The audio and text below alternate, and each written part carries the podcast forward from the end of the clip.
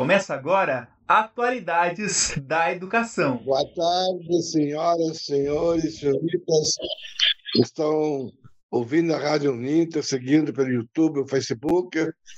Tenho a honra de apresentar o professor Luiz Gonzaga de Paula e o professor Jailson de Oliveira, que vão discutir a respeito da segurança digital nos diversos golpes e crimes que acontecem. Na realidade, eles estão com a palavra porque são as pessoas mais indicadas. Uma parte técnica, a outra parte mais jurídica, né? Então, para começar, o professor eh, Luiz Gonzaga apresenta o Jair e vice-versa, e começamos a discussão. Olá, tudo bem? É, boa tarde, professor Moser, professor Jailson, é, todos que estão nos acompanhando aí nesse momento. O professor Jailson é nosso companheiro aqui, né, nas lidas aí, né, professor Jailson, na, fazendo aí a a interconexão entre o meio jurídico, acadêmico e o mundo digital, o mundo computacional. Né? Temos apoiado aqui uh, na Escola Politécnica nos cursos da área de computação e tecnologia da informação, provendo o conhecimento da área jurídica, indispensável para a consolidação da, da segurança da informação de uma maneira geral e principalmente na prevenção e no combate aos crimes, aos ilícitos então, é, que são cometidos por intermédio no uso da tecnologia. Bom, professor Jailson, boa tarde, seja bem-vindo aí. E vamos tentar discorrer aí sobre, esse, sobre essa temática tão atual e tão importante. Tarde, professor Luiz Gonzaga. Inicialmente, não posso deixar de cumprimentar o nosso mestre, professor Moza. É sempre uma honra, um privilégio compartilhar com o senhor essas oportunidades especialíssimas né, de debate acadêmico em altíssimo nível. E mais uma vez agradeço o convite, a gentileza, o honroso convite, meu querido companheiro, professor Luiz Gonzaga, para debatermos em né, mais uma oportunidade esses fenômenos extraordinários que envolvem tecnologia, internet, sociedade e direito, né? Como são todos temas que estão muito entrelaçados, muito interligados e que são tão importantes, tão caros né, para a nossa comunidade acadêmica. Razão pela qual estamos aqui para mais um debate à disposição. É um privilégio. Esse debate é privilégio para mim também, porque eu estou terminando aonde vocês estão começando, né? Que na realidade eu pensei em lecionar em 1954, né? Faz um tempão já, um tempinho, aliás. Então, para mim, eu vou mais aprender com vocês do que comigo. Então, professor Luiz Gonzaga, faça favor de comentar os principais crimes, principais é, é, crimes, ou aquilo que mais preocupa ao indivíduo particular em termos de, de segurança digital a pessoa, digamos a mim, por exemplo. Né? Sim, sim. O, o cidadão comum, né, professor Moser?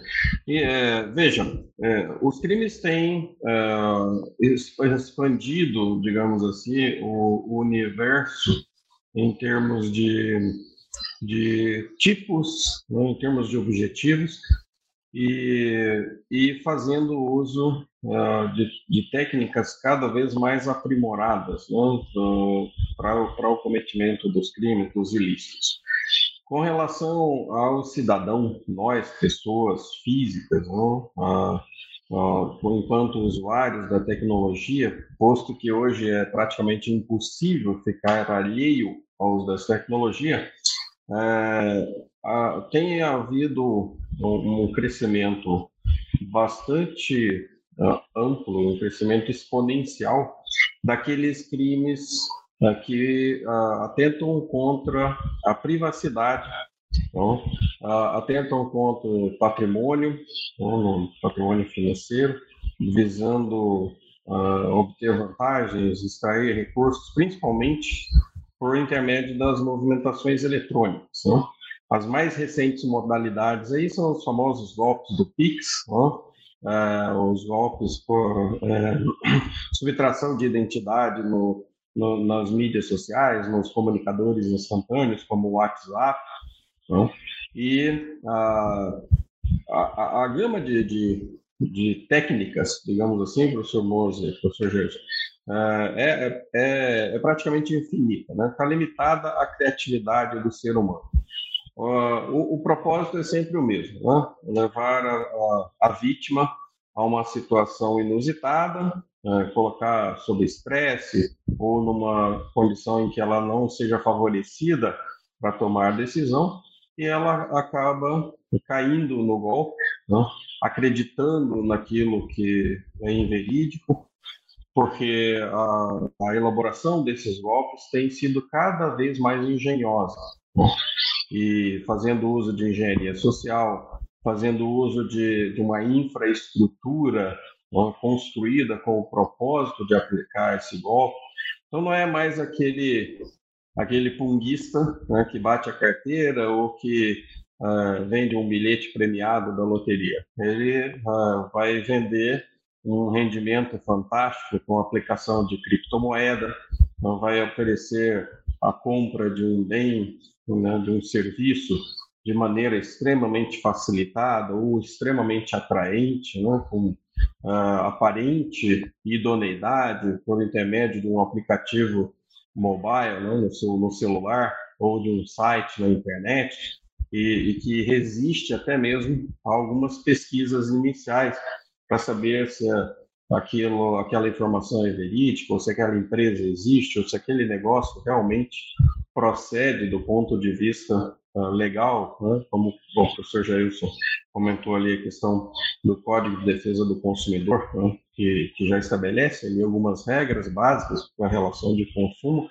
e que até empresas mais sérias às vezes nem, nem dão muita atenção.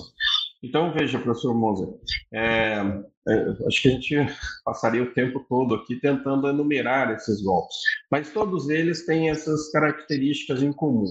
Tá? Principalmente uh, hoje, com a, a, difusão dos usos dos serviços de comunicação móvel e instantânea. Tá? Por quê? Porque os, os, os autores desses golpes é, fazem uso do, do evento surpresa. Né? Eu, eu, tenho uma pergunta a fazer. Uma pergunta a fazer. Eu pego, entro no jornal São Paulo, entro num, num artigo, chega lá, há uma política de cookies, não sei o quê. Você tem que, senão, se, não, se você não aceitar os cookies, não, você não lê o artigo, não lê o jornal, apesar de assinar. Eu pergunto se esses cookies, essas coisas também não são também, não podem ter trazer, digamos, uma espécie de phishing ou outra coisa semelhante. Podem, com certeza. Na verdade, isso foi decorrência, o professor Gelson pode discorrer melhor, mas isso foi decorrência da, de atualizações da legislação visando a privacidade. Tá? Então, tanto a GDPR, a legislação europeia, quanto a LGPD brasileira, estabelecem que para que seja mantida alguma informação que permita me identificar e usar informações uh, de cunho pessoal, meu nome, meu endereço de e-mail, o local onde eu vivo, a região onde eu vivo, características físico-biológicas, não? É, para que a empresa possa fazer uso e, e, e, ter a guarda dessas informações, ela precisa do meu consentimento. E o cookie, na verdade, o que, que é? É uma forma de que aquele site ou aquela empresa possa fazer esse rastreamento, possa fazer essa identificação. Vai saber, por exemplo, as minhas preferências, né? como o professor Moser comentou, entra lá no site de um jornal. É, quais as sessões eu frequento, o que, que me interessa, existe área econômica, jurídica, tecnologia, classificados, enfim. É, essa rastreabilidade permite o uso da informação para outros fins, para me oferecer, por exemplo, produtos ou para direcionar os anúncios, né, professor Gerson. Então, a, a, decorrência desse aceite é ser uh, rastreável, ser identificável, ou seja, eu vou perder um pouco da minha privacidade. Óbvio que se, se isso for feito dentro dos limites legais, não, ainda existe uma salvaguarda. O problema é que nós não temos como comprovar isso, né? Professor Jailson, por favor, se puder complementar aí. Me parece que a grande questão é a falta de protagonismo do usuário, do cidadão, do consumidor.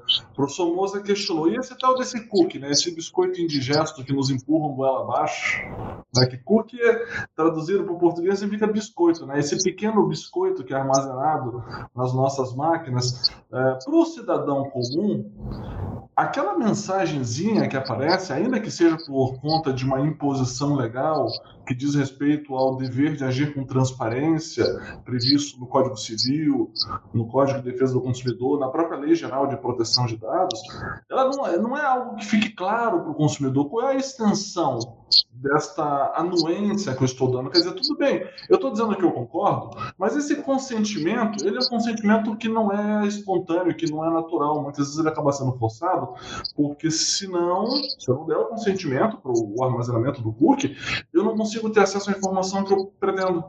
E aí nós temos um outro problema também. É, são dois problemas que eu vislumbro aqui. Primeiro é o excesso de consentimento. Eu concordo com tudo que me impõe, porque senão eu não consigo consumir informação, não consigo consumir um serviço, não consigo ter acesso ao produto digital. E a outra questão é que eu não sei exatamente qual é a extensão desse consentimento, qual é a consequência desse consentimento. Em outras palavras, que tipo de destinação será dada para essa informação? Ela será compartilhada com terceiros? Porque isso pode trazer reflexos na minha, nos meus direitos de personalidade, na minha esfera íntima, na minha privacidade. Por exemplo, se eu tenho determinados, de, de, determinados hábitos de navegação, isso eventualmente pode dizer respeito à minha vida pessoal, minha vida particular, e eu não tenho interesse de compartilhar isso com terceiros. No momento em que eu dou consentimento num determinado site, qual é a garantia que eu tenho, de acordo com a LGPD, já que eu sou, ou pelo menos deveria ser, protagonista, né, o titular dos dados, qual é a garantia que eu tenho que este meu direito previsto na legislação brasileira vai ser cumprido? Então aí nós temos uma fragilidade, aí nós temos uma situação de potencial violação de direitos individuais. Né? Com certeza, professor James. E, e não, não esquecendo que, é, por exemplo, é, a gente tem, do, do, ponto de vista jurídico, aquela questão da extensão do domicílio. Né?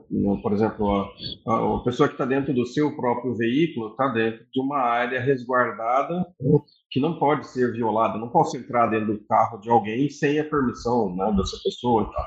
Se nós fizermos isso por analogia, quando eu estou utilizando o meu celular ou estou utilizando o meu notebook, o meu computador, eu também estou fazendo uma extensão dessa minha propriedade e ao mesmo tempo estendendo também a minha personalidade, né? É, implica em colocar informações de cunho pessoal nesse ambiente. E ao fazer, uh, uh, ao aquecer o, o, o uso de cookies, dizendo que algumas daquelas minhas informações, como o meu hábito de utilizar sites ou sessões ou informações uh, que eu busco, possam ser uh, utilizados por uma empresa, uh, eu também estou fazendo de forma implícita e tácita né, que essa extensão da minha personalidade possa ser utilizada. E aí o grande risco, né, como nós comentamos, é que nós, enquanto cidadãos, não temos ainda a condição de verificar a extensão do uso dessas informações. E o pior, uh, aí eu acrescento um agravante, professor Jailson, que é a fragilidade dos ambientes computacionais das próprias empresas. Nós vemos aí constantemente na mídia né, as invasões, os sequestros de dados, né, os vazamentos, etc.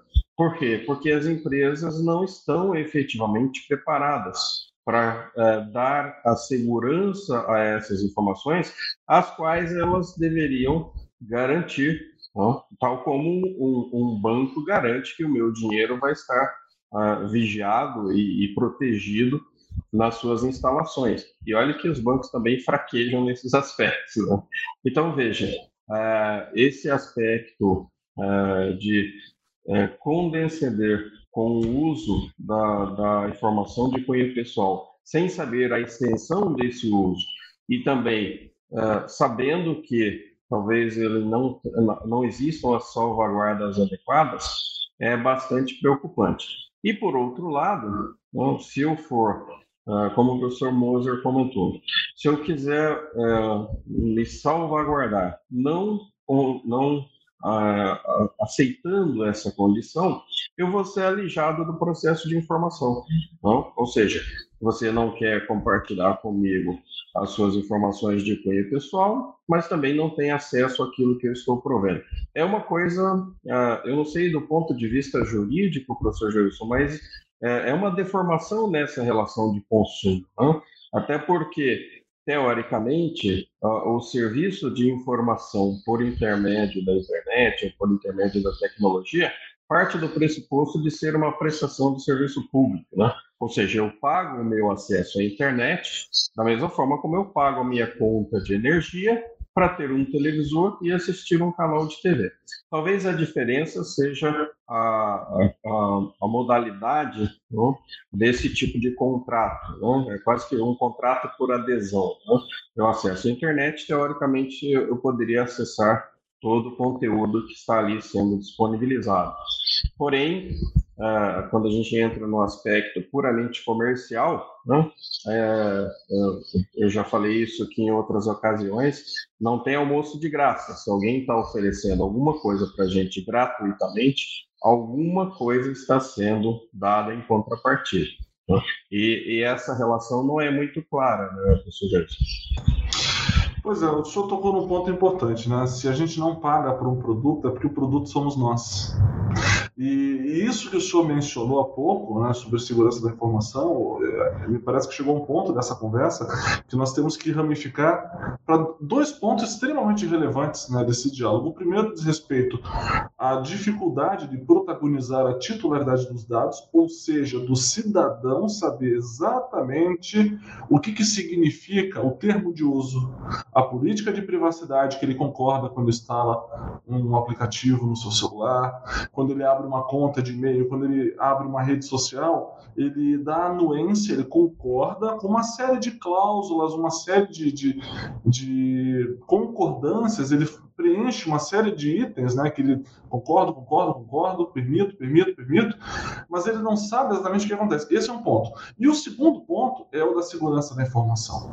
E aí nós não estamos mais falando é, se o consumidor está sendo o protagonista ou não dos dados, sim o que está sendo feito com os dados. Será que a empresa que está coletando dados, que está tratando esses dados, eventualmente comercializando, vendendo para terceiro, porque é, eu gosto muito de mencionar uma frase do Maurício Ruiz, presidente da Intel, que ele fala que o dado hoje é o novo petróleo. Tanto que se a gente pega a lista da Forbes das maiores empresas do mundo, a maioria top 10 é empresa de tecnologia. É Amazon, é Microsoft, é Apple, é Facebook, são é, as grandes empresas que trabalham com tecnologia da informação e da comunicação. E a questão é, quem trabalha com dado, quem coleta dado, tem uma política de segurança robusta? Tem uma governança de dados? Tem plano de ação em caso? O senhor mencionou o sequestro de dados, né? Essa é uma situação que eu já vi acontecer, inclusive aqui na nossa cidade, Curitiba, de empresa que teve seus dados bloqueados, criptografados por hackers e exigiram resgate desse, do acesso aos dados via pagamento em Bitcoin. Pense. E, as empresas hoje elas estão muito baseadas em, em nuvem, né? os seus dados, seus sistemas, suas plataformas. Eu lembro quando recentemente o Facebook teve uma pane global, uma das maiores dificuldades é que a, tecnologia para resolver os problemas também estava em nuvem. então eles sequer estavam tendo acesso aos mecanismos necessários para enfrentar o incêndio né, que estava acontecendo. Então é governança, é atualização de sistema, é o treinamento das equipes, são as medidas de salvaguarda guarda, é a redundância dos backups, tudo isso feito para garantir ao usuário final, que é o cidadão, que é o consumidor, assim é, como prevê o Código de Defesa do Consumidor, né, ele, é o, ele é o consumidor desse serviço de internet. E, e aqui, professor Gonzaga, eu me atrevo a dizer que o serviço de internet, a prestação de serviço de internet, não é uma prestação de um serviço qualquer. Eu diria que o acesso à internet hoje ela, é, tem que ser visto como algo fundamental, inclusive a, promoção do desenvolvimento da pessoa humana.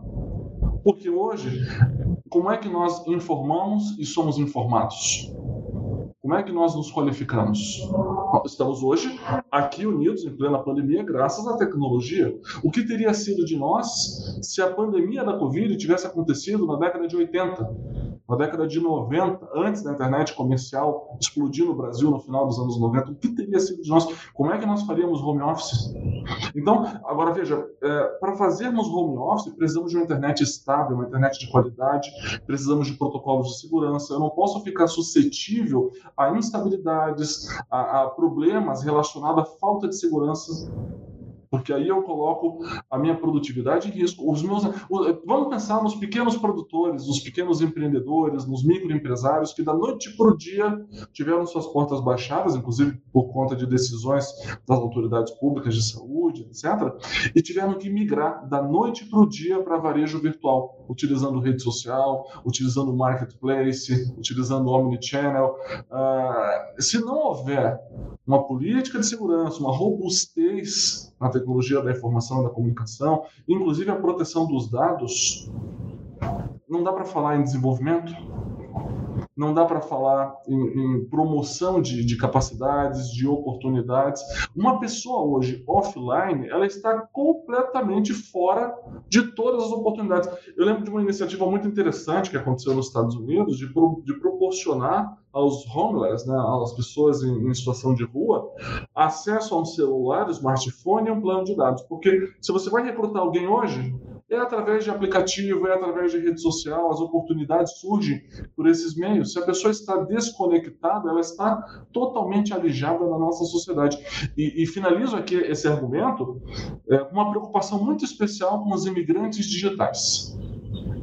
Estas são as pessoas que precisam ser protegidas, são as pessoas que precisam ser amparadas para que elas tenham condição de continuar no mercado de trabalho, de continuar se qualificando, continuar trabalhando, produzindo no meio de toda essa revolução digital que estamos vivendo. Sem sombra de dúvida.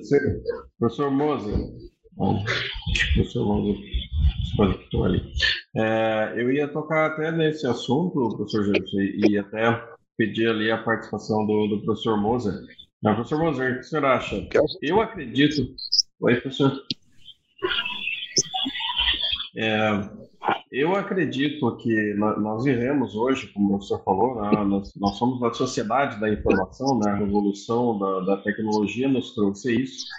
E eu acredito que hoje seja praticamente impossível o, ser alijado totalmente da, do mundo tecnológico, como o professor falou, né? Nós vamos tornar um, um ermitão, né? Vamos esconder aí numa caverna em algum lugar uh, bastante longínquo, de difícil acesso, e, e vou viver lá. Eu acredito que isso seja praticamente impossível, né?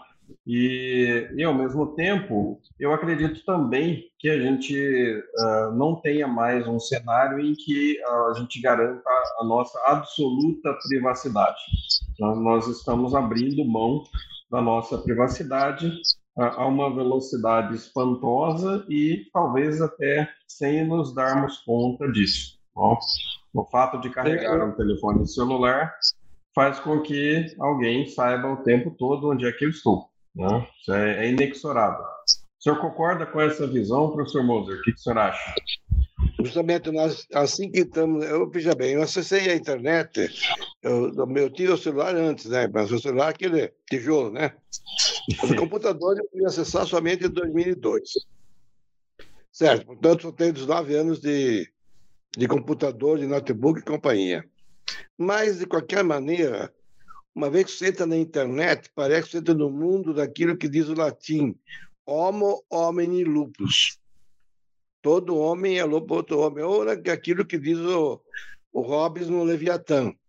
Belo homem contra homens. Porque você está tá aí, digamos, num mundo em que não é só na política, como estamos vendo agora, nas votações que estão acontecendo, que estão todos aí, 513 mais 81, querendo dar um jeito de dar um golpe no, no país inteiro, né? Para se enriquecer. Não, não, não, é, não é para o nosso bem, embora diga que é para o nosso bem, porque são, são cínicos, né? Então, nós estamos aqui, digamos, você, você não entra na, no, no Google, na Amazon, você vai pegar seus dados. Nós somos dominados por algoritmos. Então, nós somos dominados apesar de nós mesmos. Então, à medida que eu entro no, na internet, de certa maneira, eu, me, eu entro no domínio da escravidão voluntária.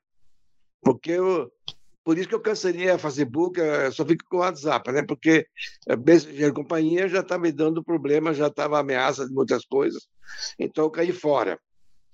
Aliás, o Janier tem um livro, é 10 razões, para deixar agora mesmo as redes sociais, né? já, não, já não laria, né? Uma coisa deve ser dominada pelos números, então não sou, sou apenas que fala. Vocês falam isso mais do que isso. Portanto, o problema todo é que até quando nós somos de. É, se não houver ética, isso não haverá nunca, porque parece que existe de um lado a, a busca do bem e outra a busca do mal, né? Não são dois princípios, mas existe aqui essa divisão, que segundo a Igreja Católica vem do pecado original, você vende onde quiser que seja, né? Como diz o, o Jacques Rousseau, uma vez que você nasce, é, nasce perfeito, mas a sociedade perverte o homem, né? Então, isso tudo é, significa que é, se não houver ética, pode haver leis, mas a lei, se não for baseada na ética, ela não vai, digamos, eh, conseguir ser a, a, seguida na sua, na sua inteira, na sua inteira integralidade, porque a lei brasileira, sobretudo, já isso me deixa mentir, né? A lei brasileira é extremamente formal. E isso é um grande problema, a formalidade. A lei, digamos, do, vista do ponto de vista medieval, ou, ou de Tomás de Aquino, do aristotélico-tomismo, era uma lei justnaturalista, né? Se bem que nada existe na natureza que me permite dizer que a natureza tem que obrigar a fazer isso. Você tem que, tem que fazer, digamos, uma opção, uma opção para fazer uma transmutação é, é, normativa, né? Eu me obrigo a seguir a lei tal e tal, né? Então, a vez que você entra no carro, você obriga a seguir o Código Civil brasileiro. Mas nem todos fazem isso, né? E na internet, então, parece que existem pessoas que vivem o dia inteiro maquinando ver qual é o modo de dar um golpe. A questão da do lei do menor por ganhar dinheiro sem trabalhar. Não sei, essa é, digamos, a impressão minha como alguém que é um jurássico na internet, tá? Mas veja, professor mas veja, é, eu concordo, né? Uh, o senhor tem toda a razão quando afirma isso. Assim, a gente passa por uma questão de maturidade, de uma evolução uh, da sociedade, dos cidadãos. Né?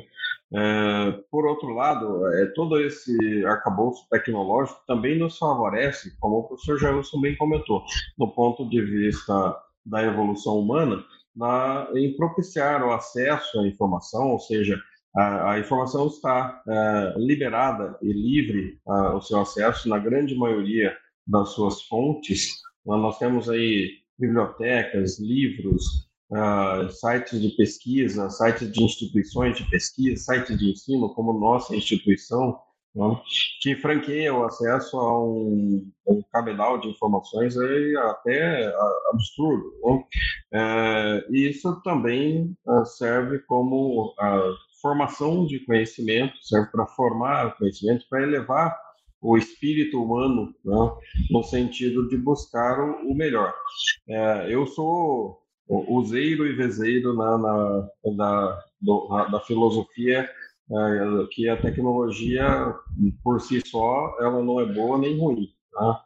é, é intrínseco a, a tecnologia a, a, ela ser inerte do ponto de vista ético e moral, mas ela é um potencializador daqueles uh, daqueles instintos e uh, da índole das pessoas. Então, alguém com uma boa índole, com um bom propósito, pode fazer o uso da tecnologia para engrandecer o ser humano, para fazer o bem, para difundir informações uh, produtivas, interessantes, motivadoras. E, por outro lado, alguém com uma má índole com maus propósitos, vai fazer uso da tecnologia para aplicar golpes, né? para uh, obter vantagens, para espalhar fake news, para desmerecer o, o, conteúdo ou a obra de alguém, uh, né? subtrair essa obra, né? a, a, questão aí da propriedade intelectual bastante questionável. Né? Hoje é muito fácil copiar e colar alguma coisa da internet. É, enfim, uh, Porém, o amadurecimento da, da, sociedade e do indivíduo passa por acesso à informação. Então, a gente é, não pode é, deixar de, de, constatar que o advento da, do, do uso dessas tecnologias e que cada vez mais se aproximam do indivíduo em todos os aspectos da, da sua vida favorecem também a busca pelo que é, vamos lá, né? Você citou aí vários filósofos aí naquilo, daquilo que é bom, que é justo e que é proveitoso, né? Do bom, do belo e do correto, enfim. É, e óbvio que talvez até como educadores e como agentes de transformação da sociedade a gente tenha que enfatizar esse aspecto e fazer com que as pessoas busquem cada vez mais a essência do ser humano. Não? O senhor comentou ali a questão do, do, do bom, o, homem bom, né, do, do Rousseau, né, que, que se transforma em, em mal por influência da sociedade, mas talvez a gente consiga também fazer por intermédio da sociedade e da, da tecnologia que prevaleça o lado bom. Né? Uh, tinha aquele aquela historinha, né? Acho que já, já virou até meme na internet lá do, dos índiozinhos perguntando para o cacique, né? É, se o homem era bom ou se o homem era mau, e o cacique explicando que, na verdade, dentro do homem havia dois lobos que se degladiavam constantemente, né? o lobo bom e o lobo mau. E daí o índiozinho pergunta, mas então, qual deles que vence? Aí o cacique disse, é aquele que você alimenta mais né? aquele que você trata melhor. Então, é, talvez seja esse o, ponto, né, professor Jailson? Porque, como o professor Moser disse, nós temos um arcabouço legal fantástico, né? nós temos as melhores leis do mundo, as melhores e as maiores também, né? a maior quantidade.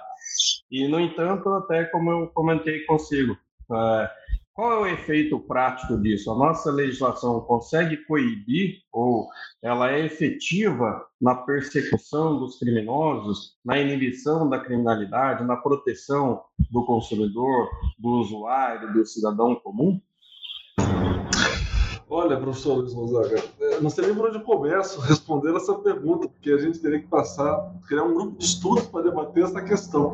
Mas o meu ponto de partida seria uma colocação que o professor fez, que ele saiu do Facebook. Eu não saí do Facebook. Eu não saí porque eu nunca entrei. Facebook nunca me pegou. O Facebook nunca me pegou. Ele existe há muito tempo, faz sucesso. Eu lembro até, o professor Mozão, um aluno meu, falou assim: professor a sua vida deve ser muito chata. Eu tomei um susto, né? Mas por quê? É porque você não posta nada, você não tem rede social. então eu fiquei pensando, caramba, a vida do aluno gira em torno, o aluno, né? Millennium, né, o nativo digital, gira em torno de uma constante e permanente caça de seguidores, likes e curtidas tudo que eu estou fazendo eu preciso compartilhar. Você percebe, é, é intrigante, você visita um local bonito e tem alguém fazendo selfie fazendo sinais, fazendo postagens constantes, alimentando uma vida virtual paralela. Né? E a minha irmã, que é uma pessoa muito espiritualizada, ela falou assim: Eu gosto muito de fotografia, eu sou analógico. Né? Uh, e ela falou assim: tire menos fotografia e viva mais, viva a experiência, porque está muito preocupado em, em, ângulo, em posição, em iluminação, não sei o quê. Viva a experiência, guarde ela na sua memória. Mas essa geração, me parece que isso leva a um outro aspecto muito interessante. Uh, eu tenho uma crítica à Lei Geral de Proteção de Dados que eu acho que o nome dela é incompleto. O nome dela, na minha humilde leitura, deveria ser Lei Geral de Proteção de Dados e da Privacidade. Porém, é privacidade enquanto direito de personalidade, direito assegurado, amparado pela Constituição Federal, pelo Código Civil, pelo Código de Defesa do Consumidor e inúmeros outros diplomas normativos, legislações que asseguram a privacidade. Mas aqui a gente tem que fazer um corte. Porque a privacidade é um direito que pode ser relativizado. É claro que existem situações pontuais que precisam ter um tratamento diferenciado. Quando a gente fala de vulneráveis, quando a gente fala de privacidade de criança, privacidade de pessoas com pouco discernimento. Aí é um caso à parte que não é um caso ali de especificar agora, mas em linhas gerais, presumindo a pessoa ser maior de idade, ser capaz, ser plenamente consciente dos seus atos e ações, é evidente que ela tem direito de relativizar esta proteção, esse amparo à privacidade. Mas me parece que um grande ponto é: será que as pessoas têm uma noção exata do que significa abrir mão de parcela da sua privacidade?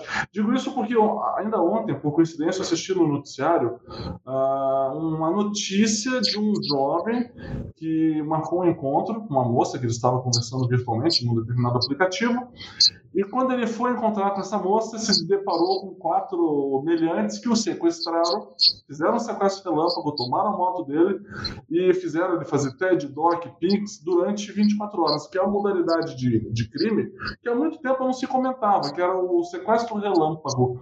E por conta do PIX e da ostentação nas redes sociais, ele foi escolhido como um alvo. Então ele foi é, liberado, enfim, a polícia resgatou ele, mas ao final ele comentou: olha, eu acho que eu tenho que aprender a me expor menos, muita ostentação na rede, para mim deu ruim. Então a pessoa coloca, partiu uh, cinema. Opa, se partiu cinema, se eu fiz um check-in no cinema e eu moro sozinho, significa que a minha casa estará vazia por pelo menos duas horas e meia. O ladrão faz a festa. Eu tenho uma colega que ela tinha muito esse hábito de check-in, check-in, check-in, check-in, e um dia ela colocou check-in novena. Novena demora. E foi nesse dia do check-in novena que o carro dela foi assaltado em frente à novena, em frente à igreja.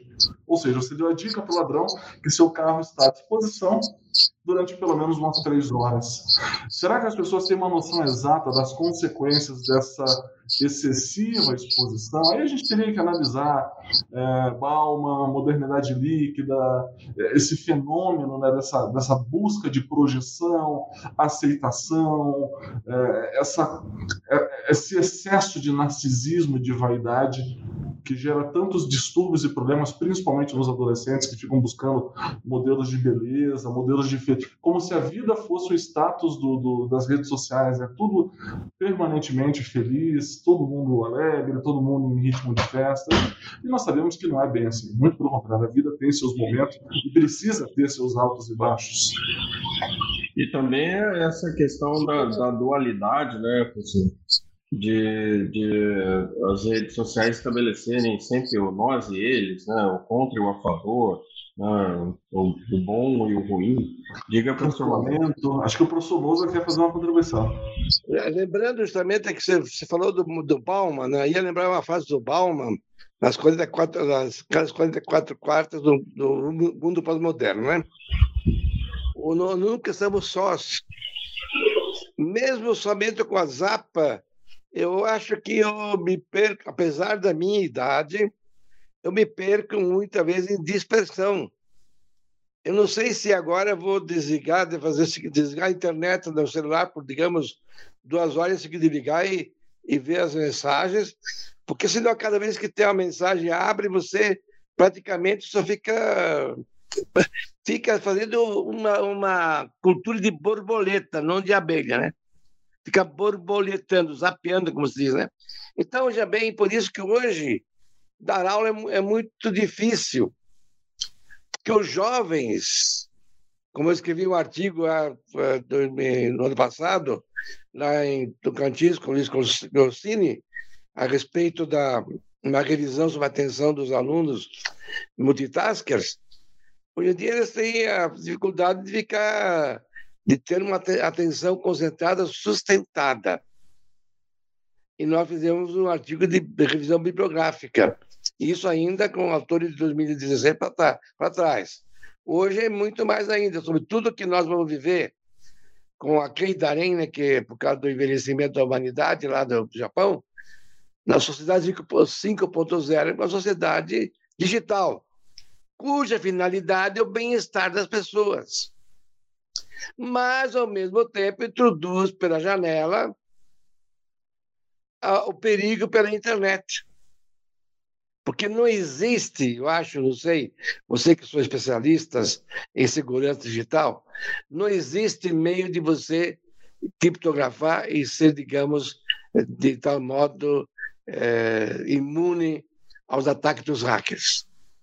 Ou há uma possibilidade? Não, não existe, professor. Primeiro a gente diz, né, não existe segurança absoluta, não existe proteção total. Né? Aliás, isso em qualquer ramo de atividade, qualquer segmento ah, da, das atividades humanas é, é, é uma utopia. Né? É, o que a gente uh, estabelece como um, um, ponto de partida, né, um standard, é que, obviamente, a gente pode fazer uso da tecnologia para combater os males que a tecnologia apresenta como tal. Né? É, parece sempre uma, uma, uma, luta perdida, porque as defesas sempre estão atrás daquilo que os atacantes estão criando, né? os hackers, os criminosos, os golpistas e por aí afora. É, e mesmo as pessoas bem intencionadas, né? A gente passou aí pelo, pela, por duas eleições aí com a história da, das tias do hacker, né? Da, tá, desculpe, das tias, tias do, do, WhatsApp, os hackers russos infer, é, interferindo nas eleições é, americanas, mas não com uh, o uso da tecnologia para fraudar, mas sim para produzir fatos ou uh, circunstâncias em que se pudesse oferir algum tipo ou de dúvida ou de vantagem para esse ou para aquele candidato. Então, uh, tem, um, tem um componente humano, né? tem um componente social e tem um componente tecnológico. Uh, eles não podem ser dissociados. Então, nós precisamos, para ter uh, algum domínio sobre todo esse caldeirão de problemas, nós precisamos ter a atuação nesses três segmentos. Né? Do ponto de vista do indivíduo, é a formação, a capacitação, a, a preparação né? e a busca incessante pela evolução, pelo conhecimento, para que se possa é, ter uma atitude proativa, uma atitude preventiva, né? o que obviamente não elimina a possibilidade de estar suscetível a algum tipo de infortúnio, um golpe ou até uma falha. Do ponto de vista social, o professor Jailson comentou, tá?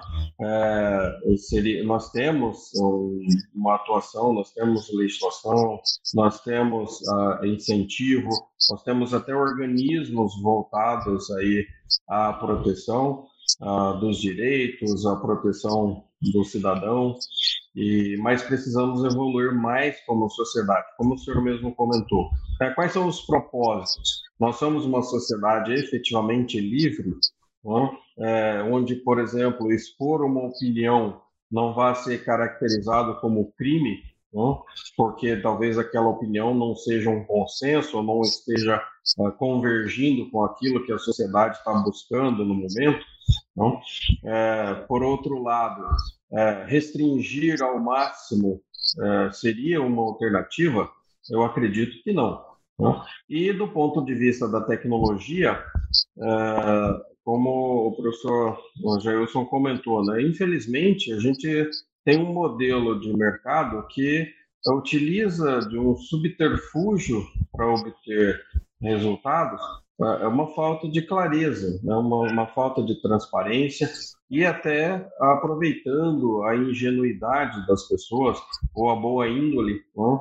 a presunção do bem, né? da boa intenção, como por exemplo o que o professor Gelson comentou, né? Se a gente olha ali, nós top tem ali de empresas uh, do mercado, a grande maioria delas são empresas de tecnologias que oferem seus lucros, seus resultados vendendo aquilo que nós damos de graça, né?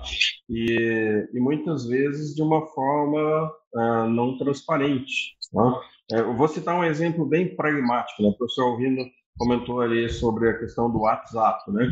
Quem de nós não teve problemas com o celular ou perdeu alguma mensagem e tal, e aí foi é, levado a fazer o backup do WhatsApp gratuitamente, não? Ou você faz lá o backup das suas mensagens, exclui aquilo que você quer e mantém isso lá é, supostamente armazenado de uma forma segura e para seu uso privado. Naquele processo que houve recentemente no Senado dos Estados Unidos, é, foi colocado que o Google, por exemplo, tem acesso às chaves de criptografia do WhatsApp. Ou seja, enquanto eu estou conversando com o senhor, professor Moser, pelo WhatsApp e as nossas informações são criptografadas, tudo bem, mas a partir do momento que as nossas conversas são colocadas lá num backup, numa cópia, na nuvem do Google, alguém tem acesso às chaves criptográficas e pode acessar essas informações. E aí eu pergunto, será que não se acessa essas informações para obter é, conhecimento, treinar as máquinas para aprender uh, sobre a, o tipo de conversa que nós temos? ou as nossas preferências de produtos comerciais, né? talvez não, nem para fins ilegítimos, digamos assim, né? para outras, ou, ou, mas de qualquer forma, alguém, se não no plural, né, tem acesso a essas informações. E aí entra aquele aspecto que eu comentei ainda há pouco. Uh, ok, vamos imaginar que o Google faça isso para treinar as suas máquinas para falar o português correto tá? para aprender jargões, uh, gírias, uh, para aprender as expressões regionais, enfim, né? sotaques e etc. Ok, vamos dizer que isso não seja ilegítimo do ponto de vista da tecnologia. Porém, essas informações podem ser utilizadas também para identificar traços de personalidade, para identificar perfis de consumo, e podem ser muito bem vendidas, comercializadas, para que eu e o senhor recebamos telefonemas, mensagens, SMS ou produtos dos pop-ups dos sites que nós visitamos que vão nos induzir ao consumo, estão trabalhando o nosso inconsciente, talvez. Então, esse é o aspecto questionado. E o pior, enquanto cidadãos, e por hora até do ponto de vista da sociedade, nós não temos efetiva gestão sobre isso. Infelizmente, não temos. Não sei se o professor Jailson concorda, mas por mais que nós tenhamos a organização social atenta a esses aspectos, mas nós somos extremamente vulneráveis a eles. Professor Gonzaga, o senhor mencionou algumas funcionalidades né, de captação de áudio, de, de, conversas, etc., que me parece que se baseiam muito no próprio legítimo interesse previsto na LGPD. Sabe o que, que me preocupa e me incomoda? Onde é que está o botão vermelho para eu desativar essas funcionalidades na hora que eu não quero ser ouvido? Vou ler. No dia do meu aniversário, ou foi aniversário de casamento, não lembro, meu irmão me deu Alexa. E eu conselho, eu, eu, eu sorri, agradeci e tal, mas eu pensei, caramba, eu não quero essa espiã dentro de casa. Então ela tá linda e faceira na minha sala de TV, fora da tomada. Porque o design dela é bonitinho e tal, mas eu, eu não conecto aquele negócio, porque eu não quero um espião dentro de casa ouvindo as minhas conversas. E vou além. Quem garante, não digo no Brasil, não digo hoje, mas que eu não estou sendo classificado para ver se as minhas opiniões, minhas conversas, meus comentários me tornam ou não um bom cidadão, um cidadão obediente, um cidadão crítico, um cidadão anarquista, um cidadão questionador, não sei, me preocupo, porque a tecnologia dá potencial para isso. Né? Professor Moza, é, quando eu era moleque, de calça curta, o meu sonho era ser desenhista, depois eu quis ser cientista, é, mas você pergunta hoje para um moleque de calça curta o que ele quer ser, ele vai dizer: Eu quero ser youtuber. eu, quero, eu, quero, viver de, de, mídia, de internet. Então, a, a, internet ela tem essa característica. Né? Eu concordo com a visão do professor Luiz Gonzaga, quando ele vê a, a, como uma ferramenta e a forma como essa ferramenta será utilizada vai depender muito da ética, da moral do cidadão, da maneira como ele vê a ferramenta. E aí eu gosto de trazer ao debate. Uh, o José Engenheiros, filósofo argentino, que escreveu uma obra muito emblemática, né, O Homem Medíocre. E ele justifica ter elaborado essa obra, do Homem Medíocre, ele fala assim: olha, dezenas de biógrafos já escreveram sobre o, as mentes mais brilhantes que já passaram pela Terra. O problema é que essas mentes brilhantes são escassas Né? São raras.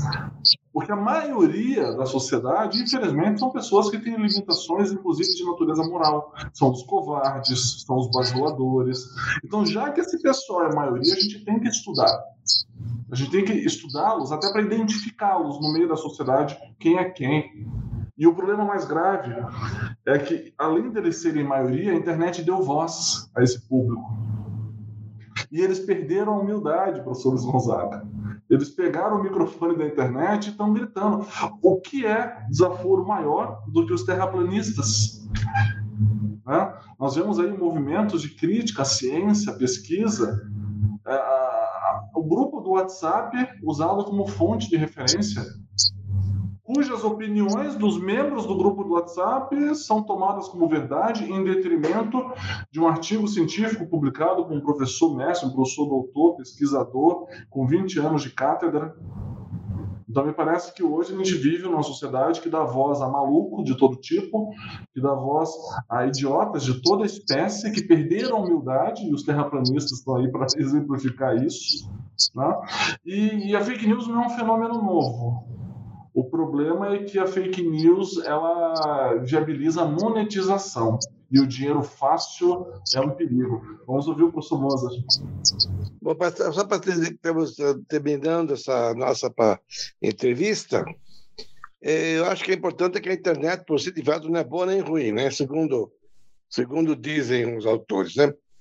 Não é boa nenhum, mas em todo caso acontece que, como diz você, dá a voz há muita gente idiota. Eu me imagino um banco deve estar vigiando 24 horas por dia, 24 30 dias por mês ou mais para poder não ser invadido. A NASA e companhia, a própria Uninter. Então, quer dizer que nós, cidadãos comuns, nós temos que tomar cuidado. Eu, por exemplo, agora peguei o hábito. Se aparece no WhatsApp uma pessoa que eu não conheço, que não diz quem é, eu simplesmente bloqueio. Porque eu não sei que se estou sendo é, alguém que vai me dar um golpe ou não. Depois, é, de, de, repente, você cai sem querer, através de uma conversa, um, uma conversa que pergunta uma coisa, depois é outra, é outra, ele junta tudo e depois, depois usa seus dados para outra coisa, né? Então, a importância. Então, só agora tem um minuto cada um dos dois para poderem terminar as suas considerações finais e para mim dizer que essa, para eu dizer a vocês que esta entrevista para mim foi muito útil e cada vez mais me convenço que, que a gente tem que se dominar, controlar e marcar a hora para ter acesso ao WhatsApp e às redes sociais para não cair na, na dispersão. Com certeza, professor Moura, com absoluta certeza. Nós não podemos deixar de ser humanos, então não podemos ser escravos da tecnologia. A tecnologia, como eu falei, né, por si só não é boa nem ruim, mas ela pode ser utilizada para o bem ou para o mal. Quem vai definir isso sou eu. Não? Então, o indivíduo não pode abrir mão da, da, de do seu autocontrole, dos seus propósitos, e tem que, como o professor comentou, tem que estar atento. Eu diria que a gente não pode ficar avesso nem alheio à tecnologia, porque, como o professor Jailson bem colocou, nós vamos ser alijados da sociedade, do convívio social. Mas, por outro lado, também não podemos ser escravizados por ela, gerar uma dependência tamanha que nos torne vulneráveis, não? que não possa viver ou me comportar como ser humano racional, passional, dotado de inteligência, dotado de capacidade de crescer e de evoluir, né, se eu não tiver uh, uh, controle sobre essa tecnologia. as ferramentas nos ajudam. Nós, os homens, evoluíam graças às ferramentas, desde o do sílex, das lascas de pedra, nós fomos construindo o nosso progresso e a civilização por meio das ferramentas. Então, o, uso correto, o uso adequado é que nos diferencia. Professor eu penso, como considerações finais, que a internet é apenas uma plataforma, um meio, né, um suporte que nos permite. É, o, o céu é o limite na internet. Mas, acima de tudo, a internet é a virtualização da nossa sociedade, é a virtualização daquilo que o ser humano tem dentro de si. Isso significa que as mesmas cautelas, as mesmas diligências que nós temos ao trancar a porta das nossas casas, ao não deixar o carro aberto, uh, ao não sair compartilhando informações pessoais para estranhos, eu não digo onde eu moro para qualquer pessoa, eu não, não compartilho informações da minha situação financeira, ou patrimonial, o que eu tenho, o que eu deixo de ter, o que eu faço, onde eu vou, onde eu frequento. Não convém compartilhar meus hábitos de consumo com estranhos. E este mesmo comportamento deve ser replicado na internet. Não há espaço para ingenuidade na vida em sociedade, seja ela na vida real, física, tangível, mundo virtual, que é uma extensão das nossas vidas. Aliás, eh, nós passamos muito mais tempo no mundo virtual, atrás de um computador, do que interagindo fisicamente com pessoas, ainda mais em tempos de pandemia. Então, a, a lição que eu deixo para os colegas, né, o convite à reflexão é justamente isso. A internet reflete a natureza humana. Se existe fake news, é porque existe possibilidade de monetização em cima dessas informações. Isso significa que nós temos que tomar o dever de cautela de verificar as fontes. Se existe uma sugestão é, em relação a uma oportunidade de negócios, as mesmas cautelas que eu tomaria fora da internet eu tenho que tomar em relação a um convite que surgiu, uma mensagem, um estranho oferecendo uma grande oportunidade de negócio, por quê? Por causa da minha simpatia, da minha beleza? Não faz sentido. Talvez falte um pouquinho de malícia nas pessoas de identificar que a internet está permeada pela natureza humana. E a natureza humana é como o senhor mencionou, Hobbes, enfim. E, e para finalizar, né, eu penso que hoje a internet, infelizmente, além de dar voz aos idiotas, ela deu voz àqueles que têm falhas de virtudes, né, que, que gostam de cometer crimes contra a honra, difamação, calúnia, injúria, preconceitos. Né? É, penso que o limite da tolerância, como diria Karl Popper, né, deve ser é, não ser tolerante com os intolerantes.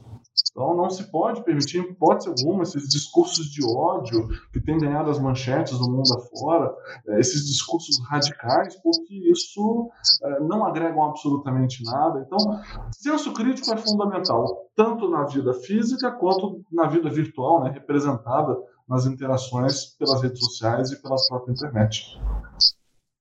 Só para terminar, eu gostaria de lembrar, digamos, um autor antigo, que é o Heidegger, né? tem a questão da ética de 1959 e tem o de Gelassenheit. Ele tem lá um, dois pensamentos que eu não esqueço. De tanto depender das técnicas, nós tornamos-nos escravos da técnica. Essa é a primeira questão que pode acontecer. E a segunda questão diz: a humanidade não está preparada para a técnica. Será que estamos preparados para a tecnologia? Uma pergunta para a próxima entrevista, se Deus quiser. Muito obrigado pelas suas contribuições, professor Luiz Gonzaga. Professor Jailson, obrigado pelas lições que eu recebi e certamente serão úteis também a quem seguir, ouvir ou é, no YouTube, no Facebook, esse, programa, essa entrevista. Muito obrigado, foi uma joia, uma rara oportunidade de aprendizagem para mim, que eu, a única lição que eu deixo para meus, meus alunos é o seguinte, eu ainda tenho que aprender. Muito obrigado. Sempre, professor. Obrigado. Obrigado, professor. É sempre um privilégio. Obrigado.